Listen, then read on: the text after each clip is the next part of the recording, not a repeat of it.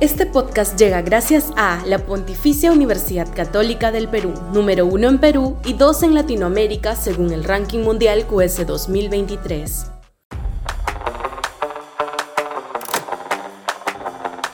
San José y la bancada reaccionaria.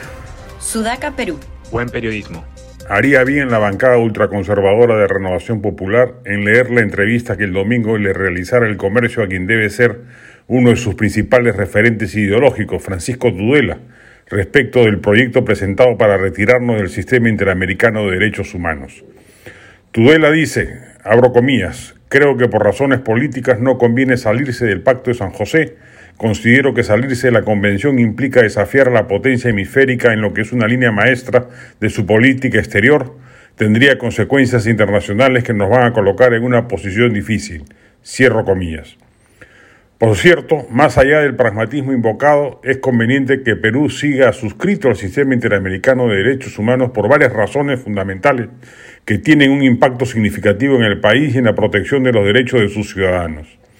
En primer lugar, el sistema brinda a los peruanos un mecanismo adicional para la protección y promoción de sus derechos fundamentales. A través de la Comisión y la Corte Interamericana de Derechos Humanos, los individuos y grupos tienen la posibilidad de presentar denuncias por violaciones de derechos humanos, lo que les permite acceder a un foro internacional que vela por la justicia y la reparación.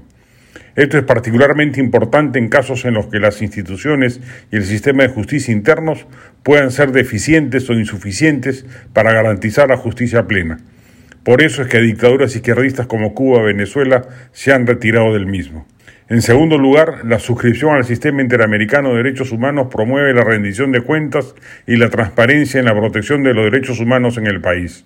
Al estar sometido a un sistema externo de supervisión, el Perú se compromete a cumplir con los estándares internacionales en materia de derechos humanos y a ser evaluado periódicamente. Esto crea un incentivo para que el Estado peruano mejore sus políticas y prácticas en esta área, fortalezca su sistema de justicia y garantice el respeto de los derechos de todos los ciudadanos.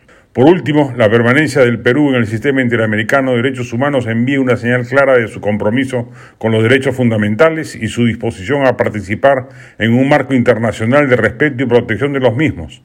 Esto fortalece la reputación del país en la comunidad internacional y contribuye a la construcción de un orden global más justo y equitativo. Este podcast llegó gracias a AFE, operador logístico líder en el mercado peruano que brinda servicios de almacenaje, transporte de carga, courier y cómics. Los puedes ubicar en www.afe.pe. Este podcast llega gracias a la Pontificia Universidad Católica del Perú, número uno en Perú y dos en Latinoamérica según el ranking mundial QS 2023.